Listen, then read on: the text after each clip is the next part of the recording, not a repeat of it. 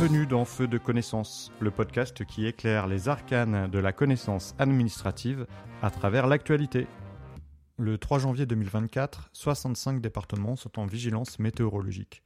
Risque de crue pour le Pas-de-Calais et 37 départements, vigilance forte pluie, alerte vent fort, vigilance jaune avalanche. Feu de connaissance s'est posé plusieurs questions à ce sujet. Comment fonctionne la vigilance météo? Quels sont les acteurs qui pilotent ce dispositif?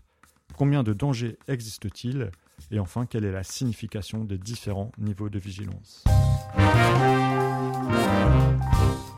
Mise en place en octobre 2001 par Météo France, la vigilance est conçue pour informer les citoyens et les pouvoirs publics en cas de phénomènes météorologiques dangereux.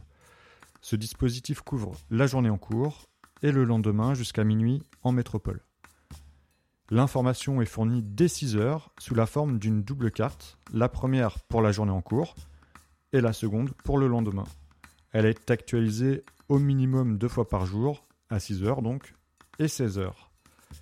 Elle signale hein, le niveau de risque maximal pour le jour même et le lendemain à l'aide d'un code couleur.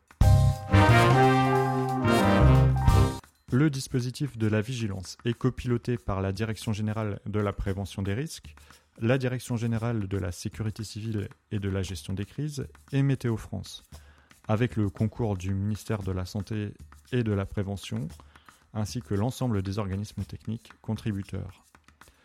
Une particularité pour la vigilance crue, qui elle est élaborée par le CHAPI, Service central d'hydrométéorologie et d'appui à la prévision des inondations, ainsi que les SPC, Services de prévision des crues du ministère de la Transition écologique.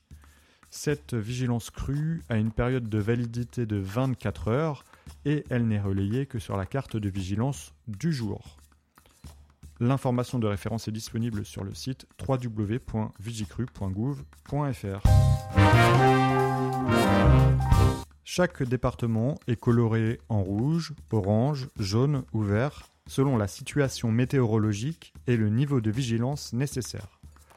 En cas de vigilance pour vague submersion, le littoral des départements côtiers concernés est également coloré. En cas de phénomène dangereux de forte intensité, la zone concernée apparaît en orange. En cas de phénomène très dangereux d'intensité exceptionnelle, la zone concernée apparaît en rouge. Les phénomènes sont précisés à l'aide de différents pictogrammes la vigilance couvre aujourd'hui neuf phénomènes vent, vague submersion, pluie inondation, crue, orage, neige verglas, avalanche, canicule et grand froid. Concernant les vagues submersion, la vigilance distingue 46 zones littorales pour les 25 départements côtiers. Concernant les avalanches, la vigilance distingue 37 zones montagneuses. Seuls les massifs montagneux exposés au danger d'avalanche sont affichés en détail sur les cartes départementales. La vigilance avalanche complète les bulletins d'estimation du risque d'avalanche.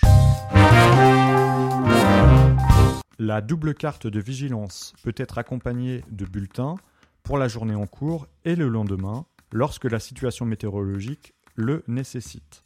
Ces bulletins, actualisés aussi souvent que nécessaire, précisent l'évolution du phénomène, sa trajectoire, sa localisation, son intensité et sa chronologie, ainsi que les conséquences possibles de ce phénomène et les conseils de comportement définis par les pouvoirs publics.